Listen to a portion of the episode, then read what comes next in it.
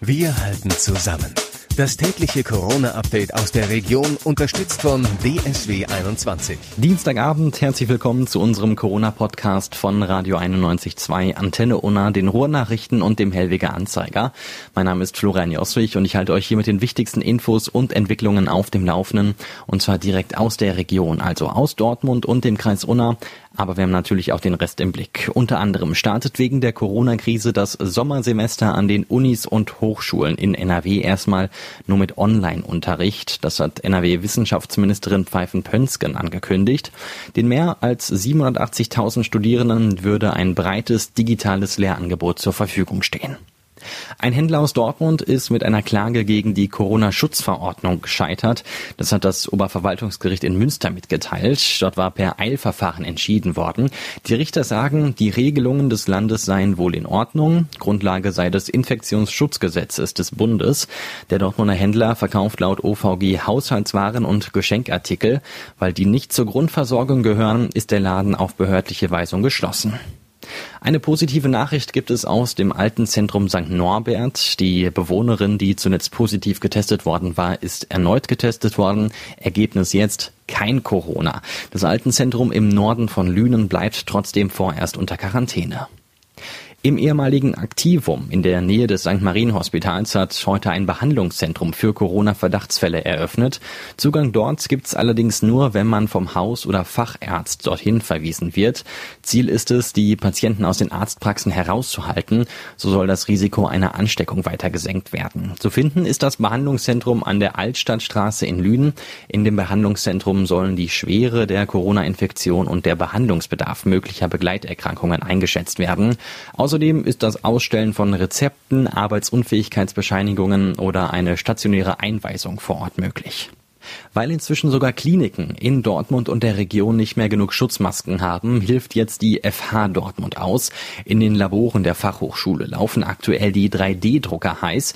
Also da, wo sonst die Studis teilweise ihre Abschlussarbeiten vorbereiten, entstehen jetzt sogenannte Face Shields, also ein Gesichtsschutz aus feinstem Kunststoffpulver. Die 3D-Drucker sind da für die passgenauen Bauteile zuständig, also für Stirnbänder und Kinnteile. Und der Kunststoffschutz dazwischen wird mit dem Laser zugeschnitten. Ein Druck Druckauftrag mit 80 Face Shields dauert 11 Stunden, also rund 300 Sets pro Woche kann die FH im Moment schaffen. Und dann werden die Einzelteile an die Kliniken übergeben. Da werden sie erst gründlich gereinigt und dann zusammengesetzt. Auch die Dortmunder Stadtwerke DSW 21 stellen dem Klinikum Dortmund 7000 Schutzmasken zur Verfügung.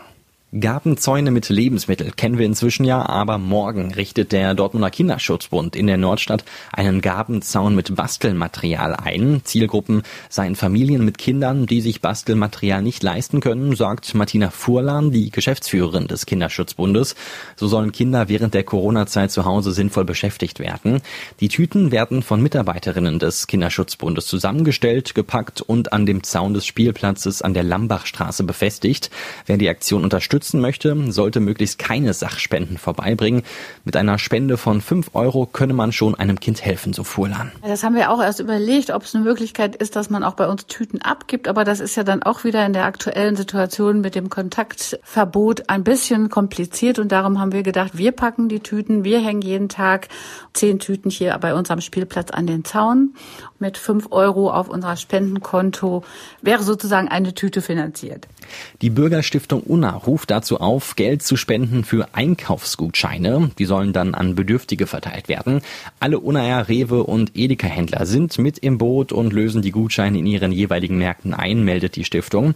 Der Sozialbereich der Stadt Unna übernimmt die Verteilung an rund 600 Empfänger. Innerhalb weniger Tage sind in Unna jetzt schon rund 10.000 Euro für Einkaufsgutscheine gespendet worden. Die Gutscheine sind jeweils 30 Euro wert. Auslöser der Aktion war die Schließung von Tafelausgaben während der Corona-Krise. crise.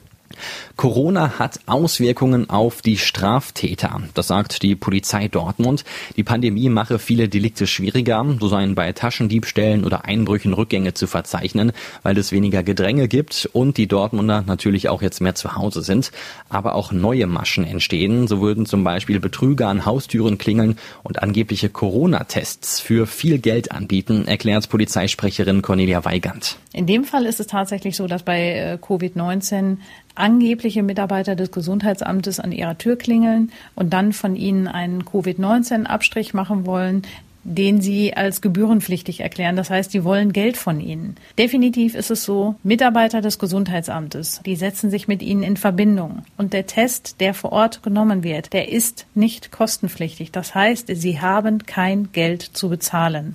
In solchen Fällen sollten wir niemanden reinlassen und immer direkt die Polizei rufen.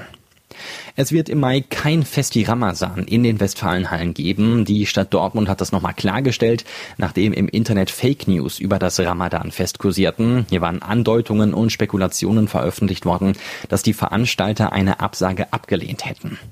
Auch in Dortmund macht die Krise weiter erfinderisch. Morgen geht zum Beispiel ein neuer Lieferdienst an den Start.